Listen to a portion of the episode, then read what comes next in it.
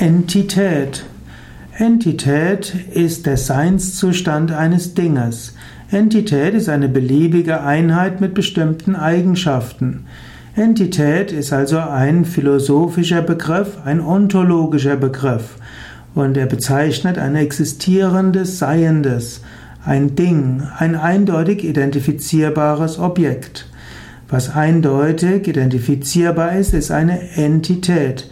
Entität kommt vom lateinischen entitas und das heißt das Seiende. Ens lateinisch heißt seiend.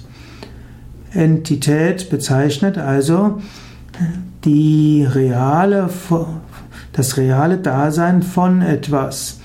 Und äh, so gibt es äh, eine Menge zu sagen über Entitäten, aber ich will mich jetzt darauf beschränken.